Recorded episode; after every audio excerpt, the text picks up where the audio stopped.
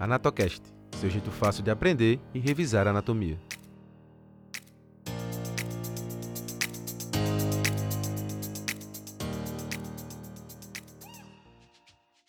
Fala galerinha aí do Anatocast, tudo bom aí?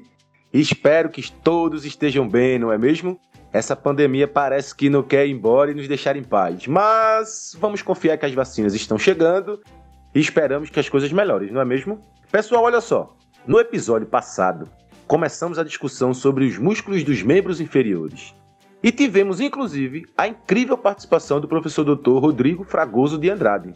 Ei, quem ainda não escutou o episódio, aproveite e vai aí no seu tocador de podcast preferido e escuta, beleza? O episódio tá muito legal. Bom, mas nesse episódio agora, vamos concluir os músculos dos membros inferiores conversando sobre os músculos da perna e do pé. E gostaria de lembrar mais uma vez que estamos gravando ainda no período de distanciamento social. Então, pode ser que tenhamos aí algum grau de perda na qualidade sonora, beleza? Mas aproveitando que eu ainda não me apresentei, sou o professor Vitor Caiafo, professor adjunto de Anatomia Humana do Núcleo de Ciências da Vida do campus Agreste da Universidade Federal de Pernambuco. E hoje, mais uma vez, contamos com a presença das estudantes do curso de Medicina, aqui também do campus do Agreste e da Universidade Federal de Pernambuco. Milena Galvão, oi Mi. Oi, gente! É sempre muito bom estar aqui com vocês. Então vamos lá potencializar os nossos estudos. Muito bem, garoto, obrigado. E também contamos com a presença de Gisele Luanda. Oi, Gi! Oi, ouvintes do Anatocast. Obrigada por continuarem nos acompanhando. E vamos lá começar um episódio que está excelente. Valeu, meninas! Então, vamos para o que interessa? Vamos sim, professor. Mas antes de começarmos, vou fazer dois lembretes bem importantes. O primeiro é que você, ouvinte, pegue um atlas de anatomia que você goste para acompanhar o nosso episódio. Com certeza, assim, você vai fixar melhor os conteúdos. E o segundo é para lembrar que agora o Anatocast também tem um canal de videoaulas no YouTube. Então, se você ainda não viu, não perde tempo e depois que terminar de ouvir esse episódio, vai lá e dá uma conferida, ok? E qualquer dúvida ou sugestão, pode entrar em contato conosco pelas redes sociais, o Anatocast no Instagram e pelo nosso site www.anatocast.com.br. Então, podemos começar agora? Sim, Mi. Obrigado aí pela lembrança, beleza? Bom, então agora vamos de fato começar o nosso episódio. Olha só. Bem didaticamente, os músculos da perna são divididos em regiões: a região anterior, a região lateral e a região posterior da perna. Meninas, quem vai começar falando aí pra gente um pouco mais sobre a região anterior da perna? Eu, professor. A região ou compartimento anterior da perna compreende os músculos que se localizam anteriormente à membrana interóssea, entre a face lateral do corpo da tíbia e a face medial do corpo da fíbula. Estes músculos realizam a dorsiflexão da articulação do tornozelo, o que eleva a parte anterior do pé, ou seja, o dorso do pé, e abaixa o calcanhar, sendo muito importantes durante a marcha. Alguns deles também fazem a extensão dos dedos dos pés. Temos quatro músculos no compartimento anterior: o tibial anterior, o extensor longo dos dedos, o extensor longo do hálux e o fibular terceiro.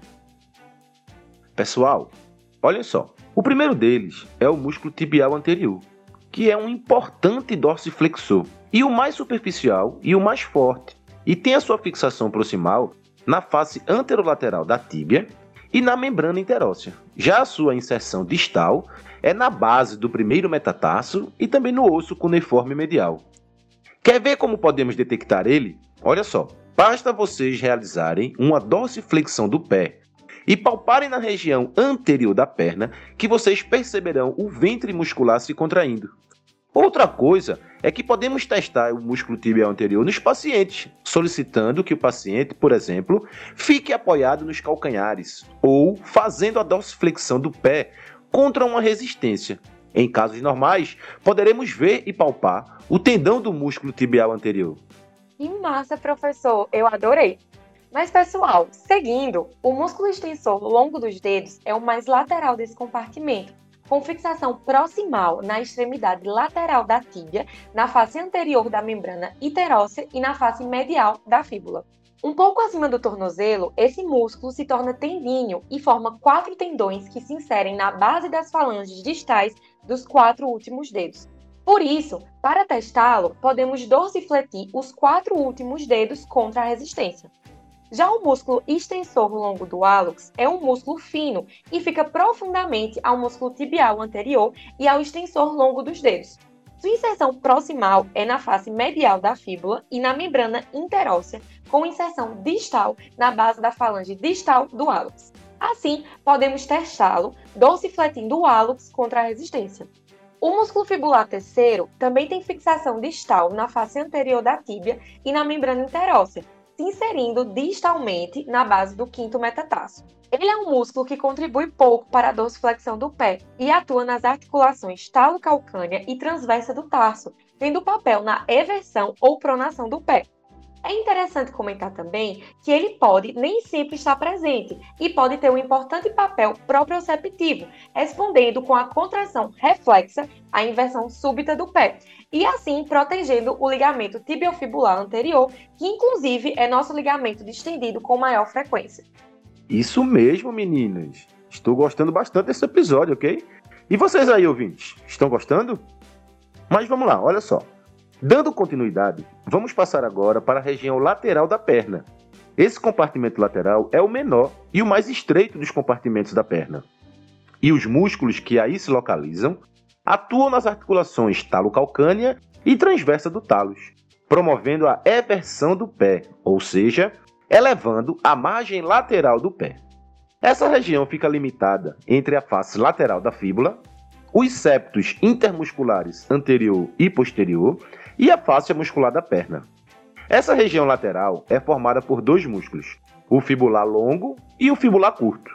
Eles seguem posteriormente ao eixo transverso da articulação talocrural, promovendo a flexão plantar no tornozelo e também a eversão do pé, Pessoal, esse movimento de eversão é muito importante por fixar a margem medial do pé na fase de saída dos dedos durante a marcha e também resistir à inversão acidental e ou excessiva do pé, o que acontece com uma certa frequência no mecanismo de entorse do tornozelo. Olha aí, muito obrigado, Gi, excelente explicação. Continuando aí, quem pode falar mais um pouco sobre esses músculos? Eu posso, professor. Ótimo, Di. Então, vai lá, continua. Então, o músculo fibular longo tem fixação distal na cabeça da fíbula e na membrana interóssea e se estende até a planta do pé, inserindo-se no primeiro metatarso e no cuneiforme intermédio. Ele também tem importante participação na estabilização da perna sobre o pé na posição bípede. Já o músculo fibular curto tem um formato fusiforme e se localiza profundamente ao músculo fibular longo. Ele se fixa na face lateral da fíbula e na membrana interóssea e se insere no quinto metatarso. Muito bem, Gisele. Agora, pessoal, vamos falar sobre a região posterior da perna, que nada mais é do que a nossa panturrilha. Ei, você que está nos ouvindo, nada de chamar essa região de batata da perna, ok? Não existe batata nem barriga da perna. O nome correto dessa região é panturrilha. Beleza aí? Então, esse compartimento é o maior dos três compartimentos da perna e sua principal função é a realização do movimento de flexão plantar no tornozelo. Contudo, alguns músculos também realizam a inversão nas articulações talocalcânea e transversa do taço, e também flexão dos dedos. Os músculos compreendidos nessa região se dividem em duas camadas, a camada superficial e a camada profunda, separadas pelo septo intermuscular transverso. Milena, você pode começar aí falando sobre a camada superficial? Claro, professor. Então, pessoal, na camada superficial da região posterior da perna, temos o tríceps sural e o músculo plantar. O tríceps sural tem três cabeças, o gastrocnêmio, que se divide em duas cabeças, e o músculo sóleo, esses músculos são pesados, fortes e formam uma potente massa muscular, responsável por cerca de 93% da força da flexão plantar que promove um papel muito importante ao impulsionar e acelerar o peso do corpo durante a marcha, as corridas e principalmente nos saltos e na posição na ponta dos pés. Isso mesmo, Mi, muito bem. Olha só, pessoal. Esses músculos possuem um tendão em comum, o tendão do calcâneo, mais conhecido como tendão de Aquiles. É isso mesmo, caros ouvintes. Não é só na mitologia que o tendão de Aquiles é importante, não, viu? Ele é o mais forte e mais espesso tendão do nosso corpo e possui uma capacidade elástica de absorção e transformação do choque com o solo em força propulsiva. Mas, embora o gastrocnêmio e o sólio tenham um tendão comum, eles também são capazes de atuar separadamente. Valeu, Caiafo! Pessoal, continuando, o músculo gastrocnêmio é o mais superficial no compartimento posterior e forma a parte mais proeminente da panturrilha. Ele tem um formato fusiforme e possui duas cabeças, formando o gastrocnêmio medial e o lateral, ambas com fixação proximal na face poplítea do fêmur e inserção distal no calcâneo. A contração do gastrocnêmio produz movimentos rápidos durante a corrida e saltos, e sua principal função é realizar a flexão do joelho. Apesar de atuar sobre as articulações do joelho e tornozelo, ele não consegue atuar com a mesma intensidade em ambas ao mesmo tempo. Já o músculo sóleo é grande e se localiza mais profundamente ao gastrocnêmio. Ele tem fixação na face posterior da tíbia e da fíbula em um arco tendíneo em forma de U, por onde passam a artéria poplítea e o nervo tibial. E sua inserção distal é no calcâneo. Ele é um forte flexor plantar e também desempenha outro papel muito importante, sua ação antigravitacional. Nesta ação, ele traciona os ossos da perna para trás, modificando a linha da gravidade ao eixo ósseo da perna, muito importante na manutenção do equilíbrio. Pessoal, para terminar a camada superficial, temos o músculo plantar, que geralmente é pequeno, com tamanho variável e possui um ventre muscular curto e um tendão longo. Por esse motivo, ele pode muitas vezes ser confundido com um nervo. Ele tem também fixação proximal na face poplítea do fêmur e inserção no calcâneo. Sua atuação é discreta, mas atua em sinergia com o músculo gastrocnêmio na flexão plantar e na inversão do pé. O músculo plantar pode não ser encontrado em 5 a 10% das pessoas, e em virtude do seu pequeno papel, o tendão do músculo plantar pode ser usado como enxertos sem causar incapacidades em cirurgias de reconstrução de tendões da mão, por exemplo. Não é isso, professor? Isso mesmo, Mi. Muito boa essa explicação, viu? Mas já que vocês abordaram tão bem aí a camada superficial, eu acho que já podemos passar para a camada profunda, ok? Olha só, pessoal. Nela temos quatro músculos: o músculo poplíteo, o flexor longo dos dedos, o flexor longo do hálux e o músculo tibial posterior. O primeiro deles, o poplíteo, tem um formato fino, triangular e forma a parte mais inferior da fossa poplítea.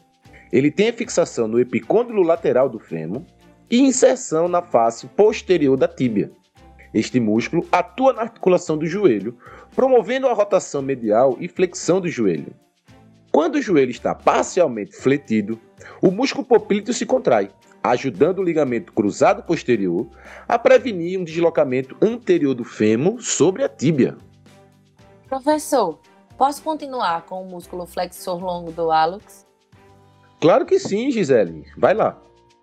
O músculo flexor longo do hálux é um flexor potente de todas as articulações do hálux. Essa função é importante no impulso final para a saída dos dedos do chão no ciclo da marcha.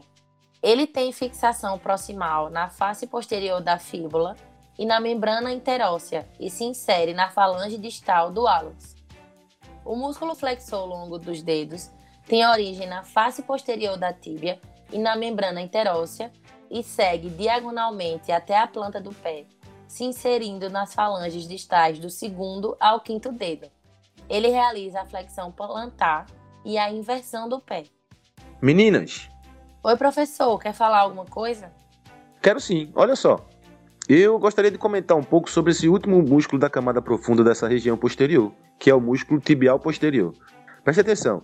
Ele é o mais profundo e o mais anterior desse compartimento, tendo fixação na face posterior da tíbia, da fíbula e membrana interóssea, e se inserindo distalmente nos ossos navicular e cuneiformes.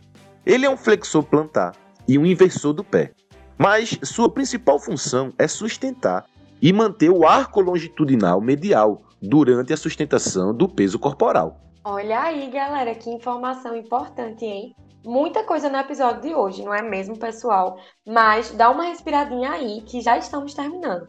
Para finalizar, ainda precisamos falar um pouquinho dos músculos do pé, não é isso mesmo? Isso mesmo, Mi. Antes de tudo, temos que lembrar que o pé é uma plataforma de sustentação do peso do nosso corpo, com papel fundamental na locomoção. No total, temos 20 músculos no pé, que didaticamente podem ser divididos em músculos do dorso do pé e músculos da planta do pé.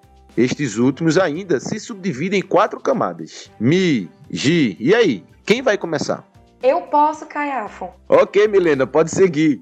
Pessoal, os músculos plantares atuam em grupo durante a fase de suporte do apoio, mantendo os arcos do pé. Eles são mais ativos durante a estabilização do pé para a propulsão do movimento e no ajuste da plataforma dos pés no solo irregular. Nos dedos dos pés, geralmente não temos necessidade de um controle fino dos movimentos, o que corrobora para que os músculos do pé sejam mais importantes na sua função em conjunto.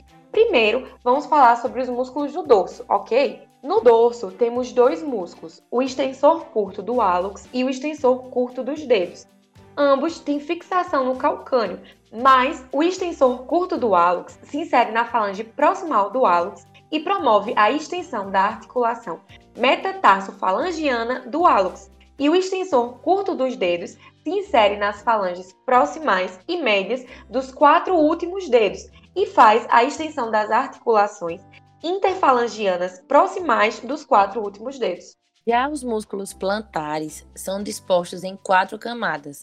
A primeira delas é a mais superficial, composta por três músculos: o abdutor do hálux, com fixação no retináculo dos músculos flexores e no calcâneo, e inserção na base da falange proximal do hálux, e com função de fazer a abdução do hálux, o flexor curto dos dedos, com fixação no calcâneo e inserção na falange média do segundo ao quarto dedo, que promove a flexão da articulação interfalangiana, e o abdutor do dedo mínimo, com fixação no calcâneo e inserção na falange proximal do quinto dedo, promovendo a abdução do quinto dedo.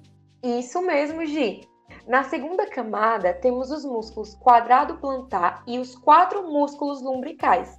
O quadrado plantar tem origem no calcâneo e inserção no tendão do músculo flexor longo dos dedos e possui a função de auxiliar o músculo flexor longo dos dedos. Já os lubricais tem origem no tendão do músculo flexor longo dos dedos e inserção nas falanges proximais do segundo ao quinto dedo, promovendo a flexão das articulações interfalangianas. Então, pessoal, já na terceira camada temos três músculos. O flexor curto do hálux, com origem no tendão do músculo tibial posterior, e inserção na falange proximal do hálux, com a função de fletir a articulação interfalangiana do hálux. Também temos o músculo adutor do hálux, com origem na porção oblíqua do cuboide e do cuneiforme lateral, e inserção na falange proximal do hálux, promovendo a adução do hálux. Lembrando que esse músculo possui duas porções, uma oblíqua e outra transversa. E por último, o músculo flexor do dedo mínimo, com origem na base do quinto metatarso e inserção na falange proximal do quinto dedo promovendo a flexão do quinto dedo. Olha aí, muito bem, meninas. Pessoal, por fim, temos a quarta camada, onde temos os três músculos interósseos plantares e os quatro músculos interósseos dorsais. Os interósseos plantares são músculos do tipo mono ou unipeniformes. Se originam na face plantar dos metatarsos e se inserem na falange proximal do terceiro ao quinto dedo. E são responsáveis também pela flexão e adução dos dedos do pé. Já os interósseos dorsais são músculos bipenados. Se originam nas faces laterais dos metatarsos e se inserem na falange proximal do segundo ao quinto dedo, promovendo a flexão e abdução dos dedos do pé. Caiafo, o senhor poderia falar um pouco sobre a fascite plantar? Claro que sim, Milena. Olha só, pessoal. Essa condição que Milena citou aí de fascite plantar, também chamada por algumas pessoas de faceite plantar, nada mais é do que uma condição inflamatória dessa região que forra, digamos assim, que reveste a planta do pé, chamada de fáscia. A fáscia é uma membrana de tecido conjuntivo fibroso que reveste a musculatura, nesse caso, da planta do pé, ok? Então, em algumas pessoas que normalmente começam a prática de atividade física, ou até mesmo alguns atletas já que têm uma certa condição um condicionamento físico, mas são atletas que estão submetidos a um grande estresse, por exemplo, da planta do pé, amortecendo contra, contra choques mecânicos, contra impactos nessa região, é, como por exemplo atividades de atletismo, atividades de salto, alguns atletas, por exemplo, de vôlei, de modalidades de futebol, ok? Que utilizam muito essa planta do pé, essa, essa, essa fáscia pode sofrer processos inflamatórios, ok? Uma outra condição que pode levar a essa, essa condição de fascite plantar, essa inflamação da fáscia, é a presença, por exemplo, de osteófitos, ok? Osteófitos nada mais são do que proeminências ósseas que podem se desenvolver é, na superfície de alguns ossos. Em especial na região da planta do pé, na região do calcânio, é comum algumas pessoas apresentarem esses osteófitos. No, na região do calcânio, é muito comum e popularmente chamado de esporão do calcânio, ok? Então, se essa proeminência óssea se desenvolve para a região inferior da planta do pé, ela pode chegar a tocar na região da face plantar e, com o passar do tempo, com os mecanismos de andar da marcha, de corrida ou da prática de alguma atividade física, essa face plantar pode sofrer um excesso de atrito nessa proeminência óssea, nesse osteófito, e com o passar do tempo pode evoluir para uma condição inflamatória.